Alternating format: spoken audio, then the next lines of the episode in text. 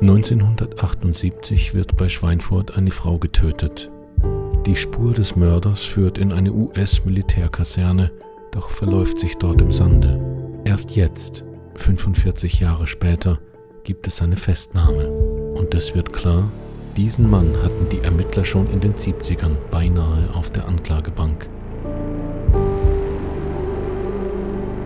Mordsgespräche. Der Podcast der Mainpost zu wahren Verbrechen aus Franken.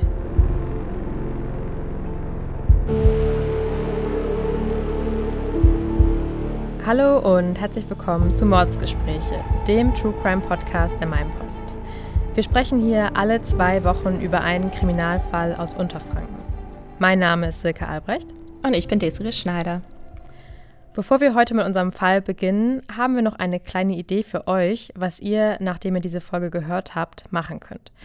Wenn ihr nämlich selbst mal einen Podcast moderieren wollt oder sogar bei einem Kriminalfall selbst im Gericht sitzen und darüber berichten wollt, wenn ihr euch generell für die Arbeit im Journalismus interessiert, könnt ihr euch jetzt für ein Praktikum oder Volontariat bei der Mainpost bewerben.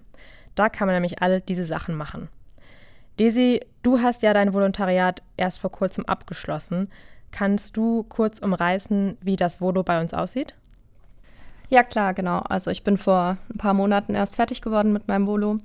Das Volontariat geht zwei Jahre lang und man besucht verschiedene Stationen und Lokalredaktionen der Mainpost. Ich war zum Beispiel in der Rhön und in Main-Spessart, in Würzburg und in Schweinfurt auch.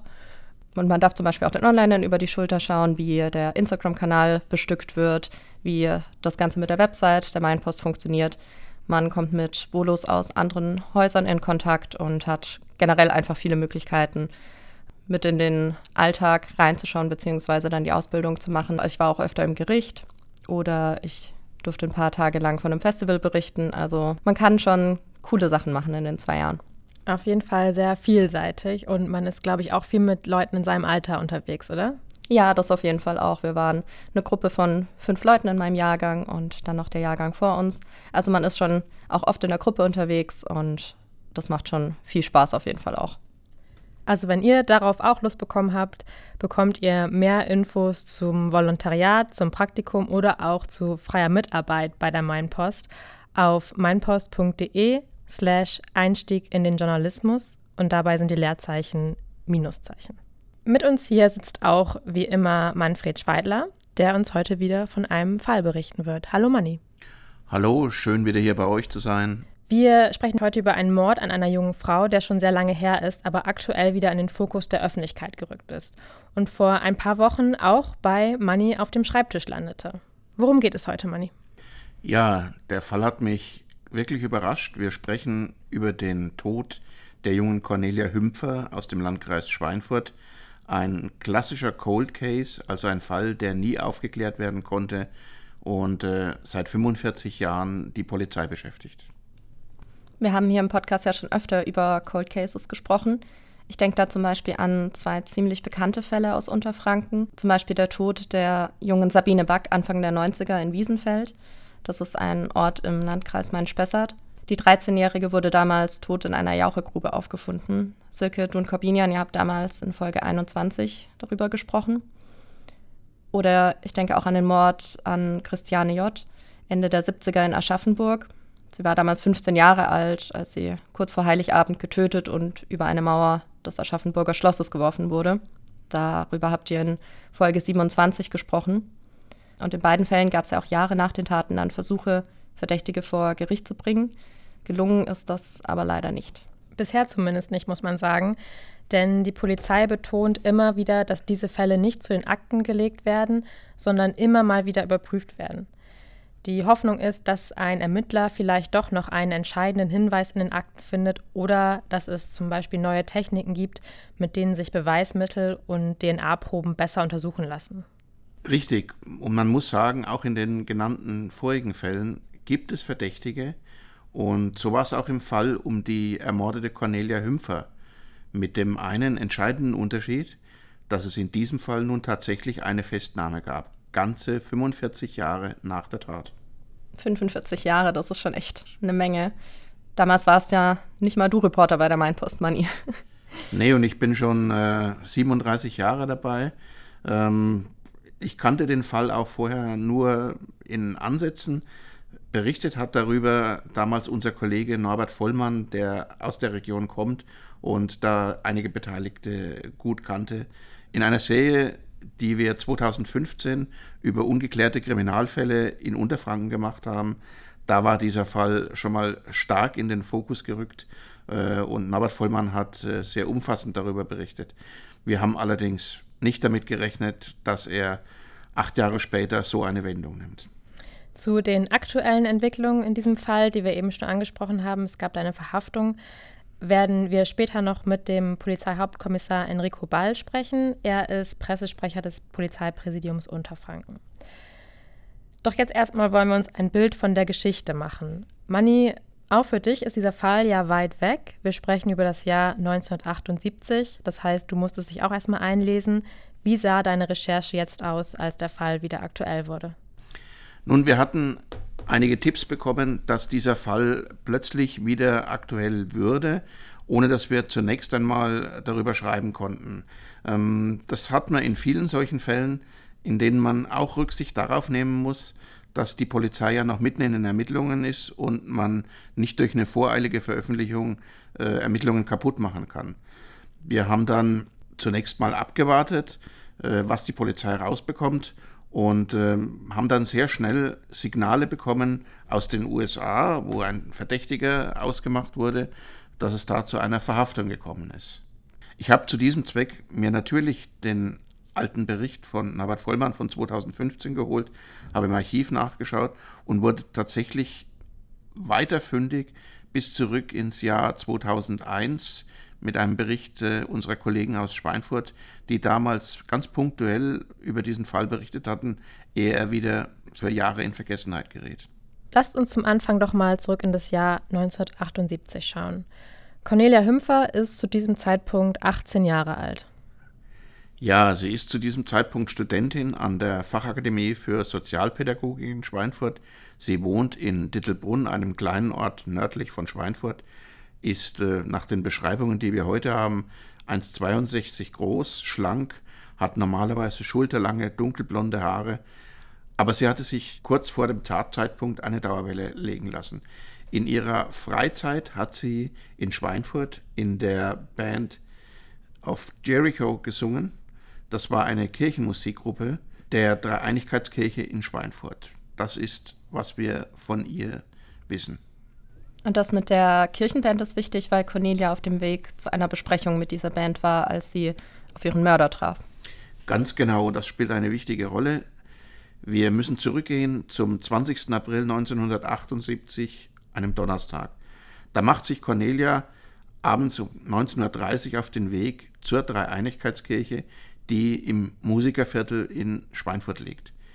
Das ist ein Fußweg von geschätzt etwa 50 Minuten. Die Band hatte dort eine Besprechung zur Gestaltung eines kommenden Gottesdienstes. Sie ist also zu Fuß gegangen? Man kann zwar theoretisch sagen, dass sie den Stadtbus genommen haben könnte, aber man ging davon aus, dass sie lief, weil sie oft und gern den Weg nach Schweinfurt zu Fuß nahm. So geht man davon aus, dass sie es wohl auch an diesem Tag gemacht hat. Und die Ermittlerinnen und Ermittler gehen auch davon aus, dass sie auf diesem Weg ihrem Mörder begegnete. Genau das ist der Fall, denn in der Kirche kam sie nie an. Wo sie den Täter traf, ist bis heute nicht geklärt, denn es gibt damals verschiedene Wege, die von Dittelbrunn nach Schweinfurt führten. Entweder nahm sie die Heeresstraße, eine kleine Straße, die hauptsächlich über Felder führt, oder die Dittelbrunner Straße, die Hauptstraße durch den Ort. Außerdem könnte sie auch querfeldein über die Eselshöhe gelaufen sein. Das Gebiet ist heute bebaut, damals gab es aber dort nur Feldwege. Es gibt also keine Zeugen, die Sie dort auf Ihrem Weg gesehen haben. Es gibt zwar Zeugen, die Sie vermutlich gesehen haben, das war aber erst in der Nähe des Fundorts der Leiche. Cornelia kommt an diesem Abend jedenfalls weder in der Kirche an, noch taucht sie wieder zu Hause auf. Lange verschwunden bleibt sie aber nicht, denn der nächste Tag bringt ihren Verwandten traurige Gewissheit, Cornelia ist tot. Ich nehme mal an, das heißt, man hat ihre Leiche gefunden. Wo hat man sie dann gefunden? Zwischen Kolitzheim und Unterspiesheim, also auf der anderen südlichen Seite von Schweinfurt. Dort hat eine Zeugin Cornelia vermutlich zwei Stunden nach ihrem Weggehen gegen 21.30 Uhr gesehen. Das ist in etwa die Zeit, die später auch von der Gerichtsmedizin als Todeszeitpunkt angegeben wurde. Das heißt, dass sie kurz nach dieser Sichtung durch die Zeugin umgebracht wurde. Kannst du uns mehr zu ihren Todesumständen erzählen? Nun, was wir wissen, ist, äh, dass sie erst am nächsten Morgen bei Tagesanbruch gefunden wurde. Sie liegt da einfach auf einem Feldweg direkt neben der Straße, gar nicht versteckt oder vergraben, einfach so ganz offen auf dem Weg. Und äh, drei Männer aus der Region, die um kurz nach 5 Uhr auf dem Weg zur Arbeit nach Schweinfurt waren, kamen als Erste an diesen Tatort und haben das gesehen und sich gewundert. Norbert Vollmann, mein Kollege, hat für seine Recherche 2015 mit zwei der Zeugen von damals sprechen können. Mit Georg Kraus, damals 22, der erst davon ausging, dass auf diesem Feld ein Sack mit Kunstdünger oder sowas liegt und gar nicht an eine Leiche dachte.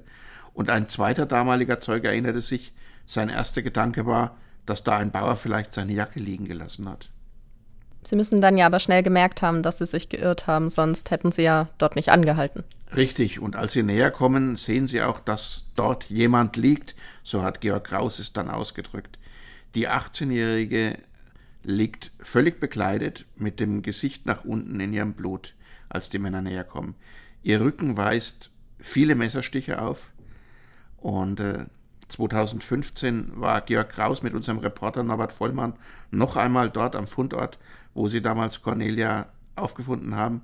Er fand auf Anhieb die Stelle wieder, auf halber Strecke zwischen Kolitzheim und Unterspiesheim, denn da hebt sich das Gelände etwas, sodass er im Morgengrauen schon von weitem auf der Anhöhe etwas liegen sah und es stellte sich rasch heraus, dass es eben kein Düngersack war.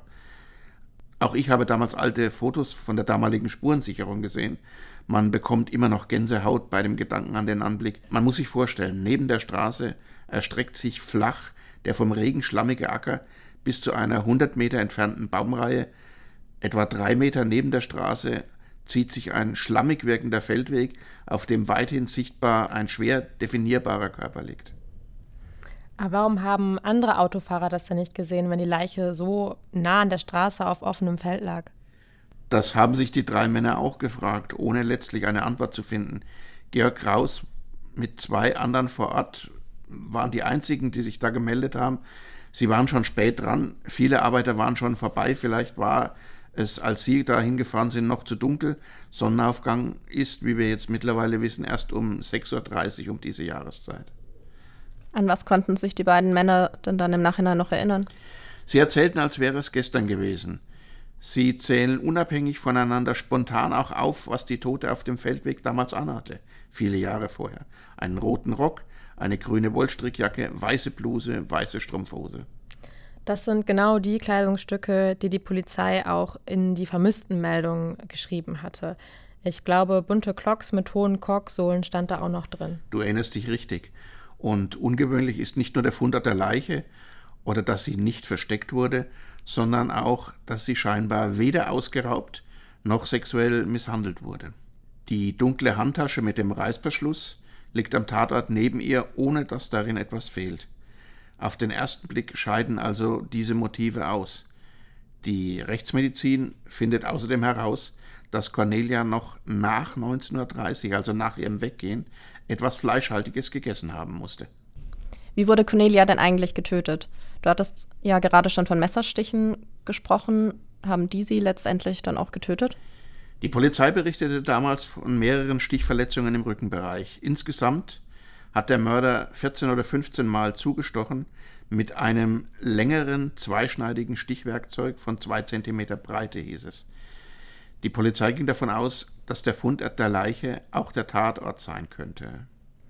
Du hattest vorhin schon eine Zeugenaussage erwähnt, wonach Cornelia um 21.30 Uhr dort an der Straße, wo später ihre Leiche gefunden wurde, gesehen wurde. Was hat es damit auf sich? Ja, der Fall erregte natürlich damals großes Aufsehen und äh, einige Tage später meldete sich bei der Polizei eine Zeugin, die erzählte, sie habe ein Auto am Tatort gesehen.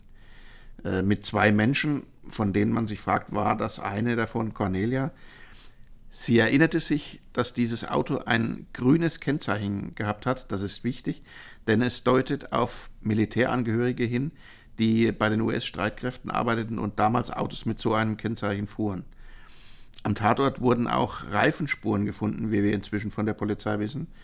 Deshalb suchte die Polizei nach dieser Beschreibung nach einem Kleinwagen der unteren Mittelklasse und fokussierte sich auch auf Angehörige der US-Armee.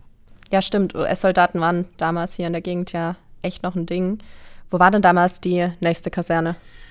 Es gab damals viele US-Soldaten hier mit Kasernen in Schweinfurt, in Bad Kissingen, in Kitzingen. Es wurden Fahndungsaufrufe gezielt verteilt und die Überprüfung der in Frage kommenden Fahrzeuge wurde angekündigt. Die Polizei setzte außerdem auf eine Belohnung. Sie setzte 3000 D-Mark dafür aus, dass äh, Tipps zur Ergreifung eines Täters führen würden. Und hat das was gebracht? Also findet die Polizei was? Es sieht zumindest so aus. Die heißeste Spur führt in die US-Kaserne in Schweinfurt. Aber das ist auch genau die Schwierigkeit in der damaligen Zeit. Der deutschen Sonderkommission sind da zunächst die Hände gebunden. Das ist praktisch exterritoriales Gebiet. Ähm, die deutschen Mordermittler können sich da nicht bewegen wie bei uns, sondern müssen Rücksicht nehmen auf amerikanische Belange und die Amerikaner lassen sich viel Zeit, bis sie ihre deutschen Kollegen da arbeiten lassen. Denn die US-Soldaten unterliegen einem besonderen Militärgesetz. Darum ist die Kripo in Schweinfurt auf die Mithilfe der US-Militärs und hier wiederum auf die der Militärpolizei und der zuständigen Criminal Investigation Division der amerikanischen Militärstrafverfolgungsbehörde angewiesen. Das klingt alles sehr kompliziert in der Zusammenarbeit. Es dauert zumindest sehr lange, bis die Ermittlungen in der Kaserne richtig ins Rollen kommen. Und das ist schlecht für die Chance auf Aufklärung. Denn bei jedem Mordfall sagen einem die erfahrenen Ermittler, es kommt auf die ersten 24 Stunden an, in denen die Weichen für einen Erfolg oder gegen ihn gestellt werden. Und gerade in einem Mordfall ist das existenziell wichtig, dass sie schnell zu Potte kommen. Und das war hier halt nicht möglich. Über ein internationales Rechtshilfeersuchen werden später zwar noch Vernehmungen und Ermittlungen in den USA gestartet, aber die haben dann keinen Erfolg mehr, die kommen einfach zu spät. Das war dann also so spät, dass die betreffenden Personen schon wieder zurück in den USA waren und gar nicht mehr in Schweinfurt. So ist es. Hatten die Ermittlerinnen und Ermittler denn konkrete Hinweise, die dann auf irgendeinen Verdächtigen gezeigt haben? Ja, das hatten sie wohl, wie wir inzwischen wissen. Das wurde zu der Zeit aber natürlich nicht öffentlich gemacht. Da haben die Ermittler hier erst einmal verdeckt nachgeforscht. Äh, auch deshalb, weil sie vermutlich nichts beweisen konnten. Es gab aber damals schon Hinweise, eben wegen des Autos. Man muss aber auch dazu wissen, damals war noch kein DNA-Abgleich möglich, wie wir den heute kennen. Deswegen kommt auch bei den reinen Befragungen in den USA nicht mehr heraus. Es hätte ja jemand gestehen müssen oder einen entscheidenden Hinweis liefern müssen. Und das passierte wohl nicht in dem Ausmaß, dass man darauf eine Anklage hätte bauen können. Die Spur, auch mit dem Fahrzeug mit US-Kennzeichen, verläuft sich im Sande. Der Fall steht jetzt also erstmal still, die Ermittler kommen nicht weiter. Lasst uns nochmal rekapitulieren, was wir bisher über diesen Fall wissen. Also, Cornelia wurde weder vergewaltigt noch ausgeraubt. Sie hat, nachdem sie ihr Elternhaus verlassen hat, noch etwas gegessen. Sie wurde vermutlich in dem Auto eines amerikanischen Soldaten gesehen, kurz bevor sie gestorben ist, wobei das auch nicht sicher ist, ob sie das wirklich war. Diese Zeugin hatte ja nur von zwei Personen gesprochen. Die Ermittler finden eine heiße Spur in die Kaserne in Schweinfurt und können aber nichts beweisen, unter anderem vielleicht auch, weil die DNA-Analysen damals noch nicht möglich waren. Sie haben aber trotzdem anscheinend ein oder mehrere Indizien, die stark auf eine bestimmte Person hinweisen. Das ist korrekt. Also für mich klingt das jetzt fast so, als hätte Cornelia den Mann im Auto vielleicht sogar gekannt. Könnte ja sein, dass er sie auf dem Weg zur Kirche abgefangen hat und sie sind dann zusammen was essen gegangen und um 19.30 Uhr war es ja damals auch noch hell. Da wäre es vermutlich ja schon aufgefallen, wenn sie jetzt in das Auto gezwungen worden wäre. Also sie hätte dann ja wahrscheinlich geschrien und sich irgendwie gewehrt. So könnte man sich das vorstellen, aber es gibt keine belegbaren Beweise, die das äh, stützen würden. War es denn damals üblich, dass US-Militärangehörige mit jungen Frauen aus der Gegend Kontakt hatten? Natürlich, das war gang und gäbe. Viele von denen waren ja längere Zeit hier äh, stationiert und haben dann Freundschaften geschlossen mit äh, Einheimischen auch, hatten dann auch Beziehungen hier. Manche haben hier geheiratet und sind hier geblieben. Das war ganz und gar nicht ungewöhnlich. Hallo, hier ist Markus Wegerich, Matratzenhersteller aus Würzburg. Bei uns gibt es richtig gute Matratzen zu Werkspreisen und dazu ein richtig gutes Gewissen. Denn wir produzieren hier mit eigenem Sonnenstrom. Wir verwenden Materialien aus der Region. Wir bieten richtig gute Arbeitsplätze, bilden aus und zahlen hier unsere Steuern. Komm zu Wegerich zum Probeliegen. Hier findest du deine Matratze und den passenden Lattenrost zum sofort mitnehmen. Und die richtige Zudecke haben wir auch. Damit lässt sich gut schlafen. Wegerich. Matratzen aus Würzburg. Obwohl der Fall also jetzt erstmal ein bisschen im Sande verlaufen ist, bleiben die Ermittlerinnen und Ermittler über die nächsten Jahre ja an dem Fall dran und auch an dem Verdächtigen, von dem wir jetzt gerade gesprochen haben. Und bald gibt es dann eine neue Entwicklung, von der wir jetzt aber erst vor kurzem erfahren haben. Oder Manni? Ja, bald ist vielleicht ein bisschen übertrieben. Äh, es dauert fast 20 Jahre, bis sich 1996 eine Frau in Amerika bei der Militärpolizei meldet.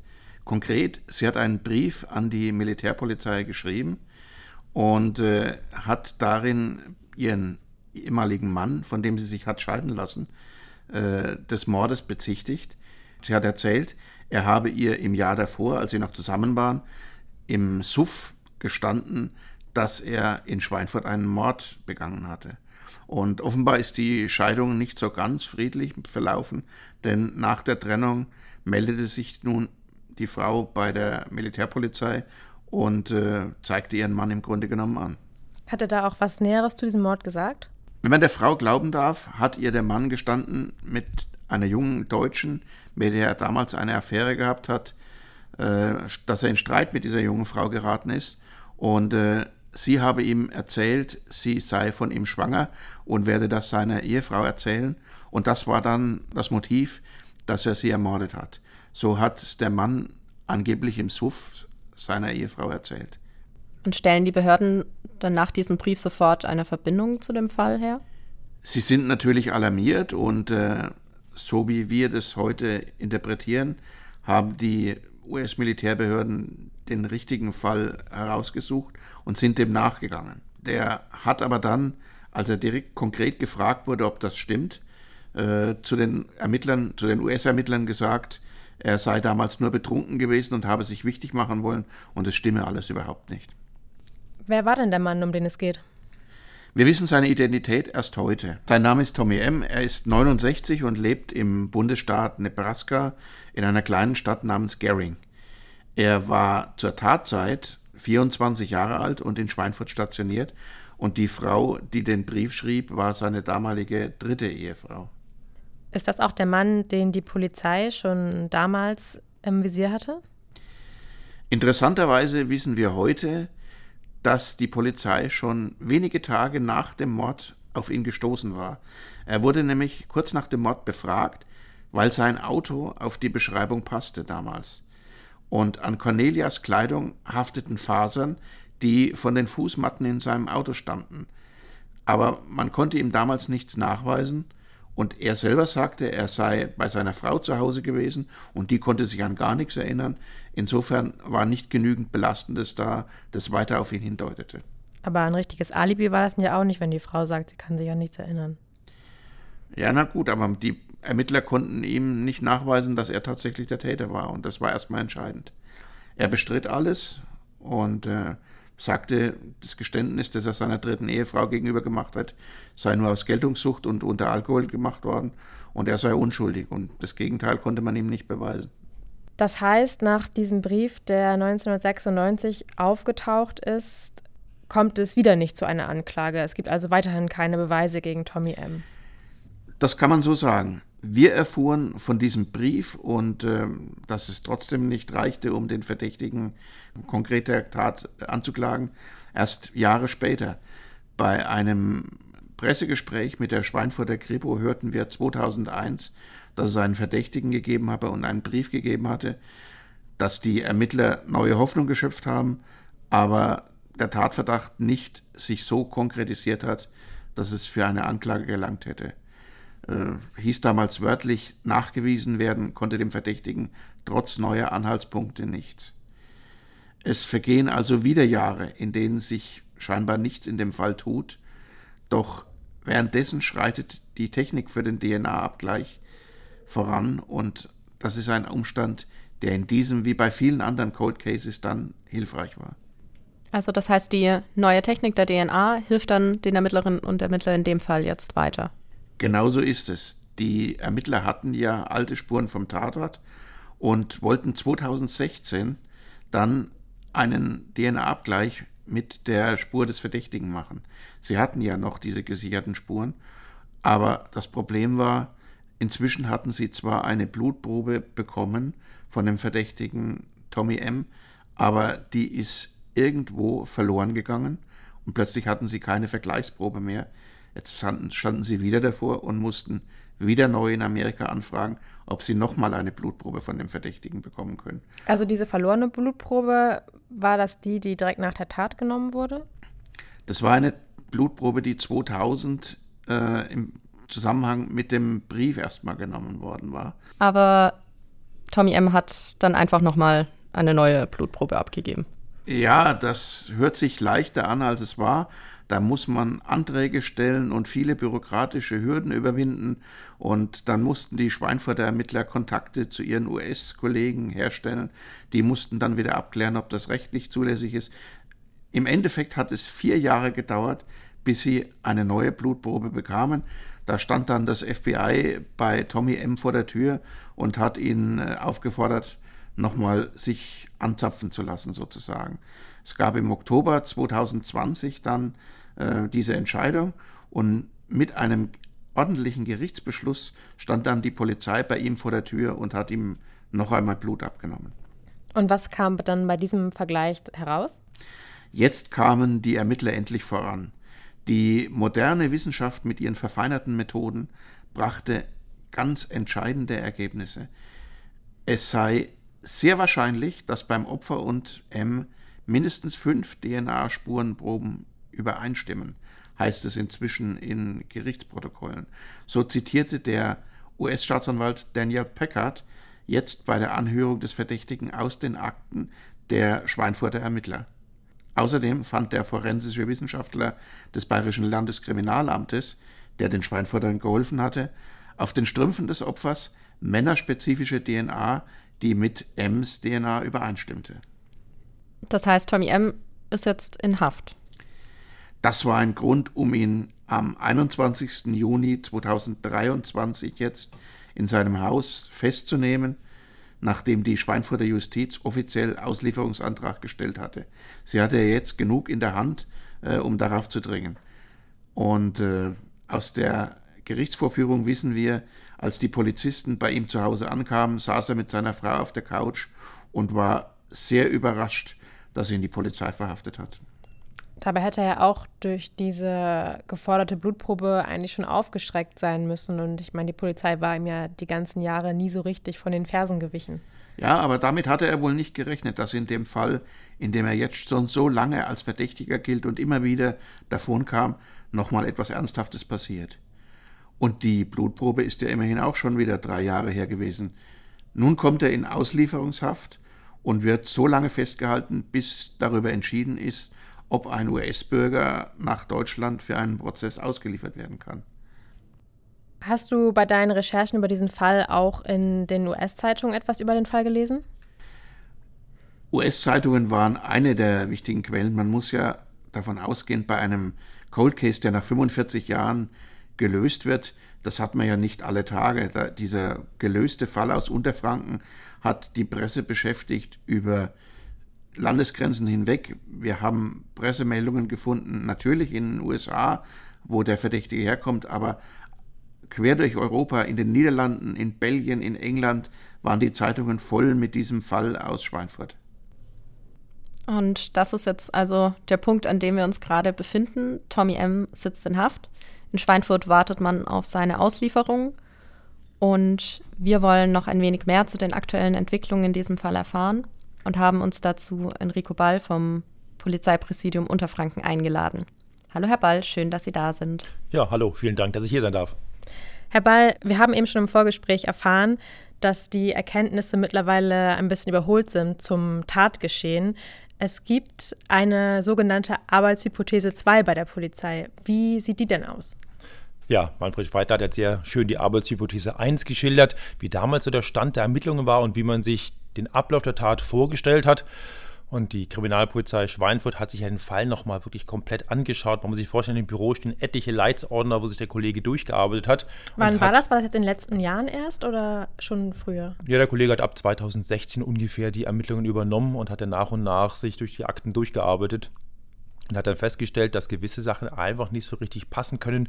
Das fängt an mit der Bekleidung von der Cornelia Hümpfer, dass sie ja diese Crocs anhatte. Wenn man sich überlegt, sie musste mehrere Kilometer eigentlich nach Schweinfurt laufen zu dieser Chorprobe. 50 man, Minuten haben wir eben schon gehört. Genau, ein doch sehr weiter Weg und mit den Schuhen wahrscheinlich nicht so angenehm zu laufen. Und auch wenn man das einfach eine Wegzeitberechnung anstellt, stellt man fest, das kann nicht unbedingt passen. Und so ist dann der Kollege weiter eingetaucht in das Jahr 1978. Jetzt haben die Ermittlungen ergeben, dass sie nicht auf dem Weg zu der Chorprobe war. Die Chorprobe hatte sie verschoben. Sie sollte ja eigentlich am Donnerstagabend stattfinden, hat gesagt, sie könnte da nicht. So wurde deswegen extra die Chorprobe auf Freitag verschoben, weil es sehr wichtig war. Wahrscheinlich stand ein Konzert ähm, bevor.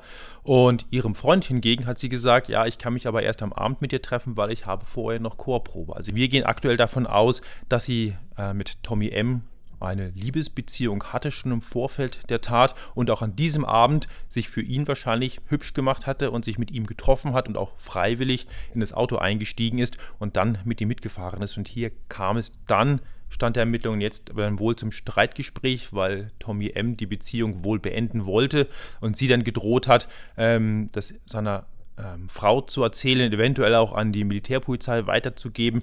Und hier eskalierte dann wohl der Streit und es kam dann zu dem Tötungsdelikt an Cornelia Hümpfer. Das würde ja die Hypothese stützen, über die wir vorhin gesprochen haben, dass Cornelia ihren Täter vielleicht kannte und einfach mit in das Auto eingestiegen ist. Und deswegen war die Szene vielleicht auch von außen gar nicht so auffällig. Wie kam man denn jetzt drauf, dass Cornelia und Tommy M. eine Beziehung gehabt haben könnten schon vorher? Einfach auch durchs Aktenstudium. Mehr hat ja der Kollege nicht mehr zur Verfügung. Er hat nur die Akten, er hat noch einige Zeugen, die leben, die er noch mal nachvernehmen konnte. Aber es gab auch damals schon ja, in den Gutachten, in den rechtsmedizinischen äh, Untersuchungen Auffälligkeiten, die ja, es ist mal schwierig jetzt nach 40 Jahren irgendwie ein Urteil zu fällen, aber wo man doch sagen könnte, hm, es hätte den Kollegen vielleicht auch damals schon auffallen können. Aber die hatten ihre andere Arbeitshypothese gehabt, hatten ihre Ermittlungen in eine andere Richtung ausgelegt und diesen Bereich einfach vielleicht auch ein bisschen ausgeblendet, was ja die große Gefahr ist bei allgemeinen polizeilichen Ermittlungen, gerade bei Morddelikten, dass man vielleicht in eine Richtung ermittelt und deswegen ist ja immer so wichtig, dass mehrere Personen draufschauen, dass er vielleicht auch eine andere Kriminalpolizei sich die Akten anschaut, um vielleicht neue Wege zu entdecken, die man einfach aufgrund der eigenen Involviertheit ja, ausblendet und dann vielleicht manche Hinweise gar nicht so richtig deutet. Diese neue Version würde ja auch zu dem Geständnis oder zu dem angeblichen Geständnis von Tommy M. passen, das er seiner dritten Ehefrau gemacht hat. Ja, das ist relativ deckungsgleich und man ging auch mal eine Zeit davon aus, dass ähm, er das vielleicht im Alkoholkonsum gesagt hatte, dieses Geständnis, hat ja auch Manfred Schweidler vorhin so erklärt. Nur auch jetzt ähm, deuten die Ermittlungen eher darauf hin, dass er schwerer Alkoholiker war und sich in den USA in eine Therapie begeben hat und ihm ja, in der Therapie gesagt worden, worden ist, er solle doch rein Tisch machen, auch mit seiner Ehefrau damals drüber sprechen, was er in Deutschland für eine Tat begangen hat. Und das hat er auch dann gemacht. Und die Frau hat sich dann ähm, an, an die Militärpolizei gewandt und das dann auch so mitgeteilt. Eine weitere Sache, die jetzt in, den alten, in der alten Darstellung nicht so richtig rüberkam, ist, wie nah die Ermittler eigentlich an Tommy M. kurz nach der Tat schon dran waren. Also sie hatten ihn fast überführt eigentlich ja, das ist, was einem im Nachhinein wirklich zu denken gibt. Ich selber habe dieses Spurensicherungsblatt von 1978 in der Hand gehabt und mir anschauen können, wo die Kollegen auch damals richtigerweise gleich notiert haben, vier Tage nach der Tat, dass sie das Auto angeschaut haben, ihnen aufgefallen ist, dass der Innenraum sehr gut und sehr professionell gereinigt war.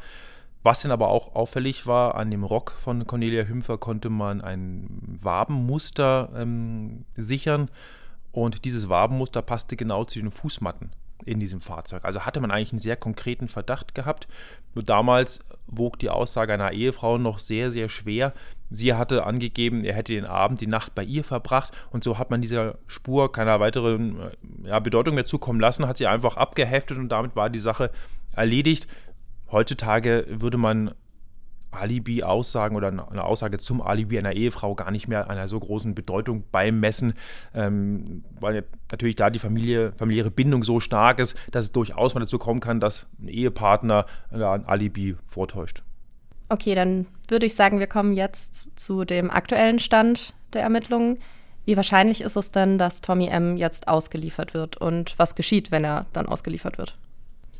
Mit der Festnahme von Tommy M. gehen wir jetzt fest davon aus, dass er ausgeliefert wird. Es hätte ja auch noch im Raum gestanden, dass ihm in den USA der Prozess gemacht wird. Unser Stand ist momentan, dass die USA Tommy M. ausliefern wollen und er in den nächsten Wochen, Monaten, genau Termine haben wir noch nicht bekommen, denn auch noch Deutschland überstellt wird und dann in Deutschland ähm, der Prozess gemacht wird. Würde er dann hier erstmal wieder in Haft kommen, bis es dann zum Prozess kommt? Wie lange dauert sowas dann in der Regel? Der übliche Werdegang wird höchstwahrscheinlich sein, dass er in Frankfurt, das ist so der Zentralpunkt, wo ähm, Straftäter überliefert werden, ankommt.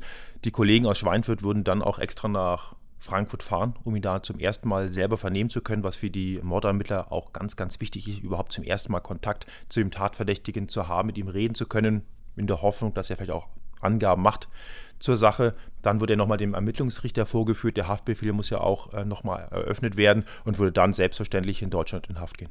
Wir haben ja vorhin schon gehört, dass fünf DNA-Spuren bei dieser letzten Überprüfung jetzt übereingestimmt haben. Was für Spuren waren das? Waren das Haare, Fingernägel? Hört man ja häufiger irgendwie Rückstände unter den Fingernägeln. Zur Ehrenrettung der Kollegen möchte ich vielleicht noch sagen, die Blutprobe ist nicht verloren gegangen, sondern das Verfahren ist ja 2001 offiziell erstmal wieder beendet worden. Eingestellt werden sie ja nie wirklich, aber man hat es dann erstmal beendet. 2009 gab es dann die neueren Hinweise auf ähm, möglicherweise DNA-Treffer und hat dann von Seiten der Kriminalpolizei sich gedacht, wir fragen bei der Rechtsmedizin nach, ob zufällig noch die Blutprobe aufgehoben worden ist. Da wäre auch keine Verpflichtung da gewesen, diese Blutprobe aufzuheben. Das war dann leider nicht der Fall und so musste man wieder den langwierigen Weg gehen, über eine Rechtshilfe suchen, eine Blutprobe in den USA zu bekommen, was halt einfach immer lange, lange dauert. Aber gut, dass man den langen Atem hatte, dass die Kollegen dran geblieben sind, weil jetzt mit den neuesten DNA-Möglichkeiten, die wir haben, jetzt doch konkrete Treffer erzielt werden konnten. Und es ist vor allen Dingen die zum Teil auch die DNA-Auswaschung, die Ende 2008, 2009 entwickelt worden ist, dass man aus Kleidungsstücken DNA ähm, auswaschen konnte und die dann analysieren konnte. Das war vorher nicht möglich. Und das ist ein großer Baustein, wo man jetzt ähm, die, den Tatverdacht darauf stützt, auf diese Spuren. Aber es sind mehrere Spuren von damals, die sichergestellt worden sind, sodass wir mehrere Treffer haben, die auf Tommy M. schließen lassen, sodass ja, wir sehr davon überzeugt sind, dass er konkret tatverdächtig ist und wohl am Tattag Kontakt zu Cornelia Hümpfer hatte. Die neue Blutprobe zu nehmen hat ja dann auch noch mal ein bisschen Zeit in Anspruch genommen. Sie haben jetzt gerade noch mal dieses Rechtshilfeersuchen erwähnt. Da haben wir auch in einem der letzten Fälle schon mal, glaube ich, drüber gesprochen, als es um die drei Morde in Madrid ging und der Fall dann über Caracas, Spanien und so weiter ähm, lief. Da ging es auch um ein Rechtshilfeversuchen, das dann ziemlich lange gedauert hat. War das in diesem Fall auch dafür verantwortlich, dass das mit der Blutprobe so lange gedauert hat?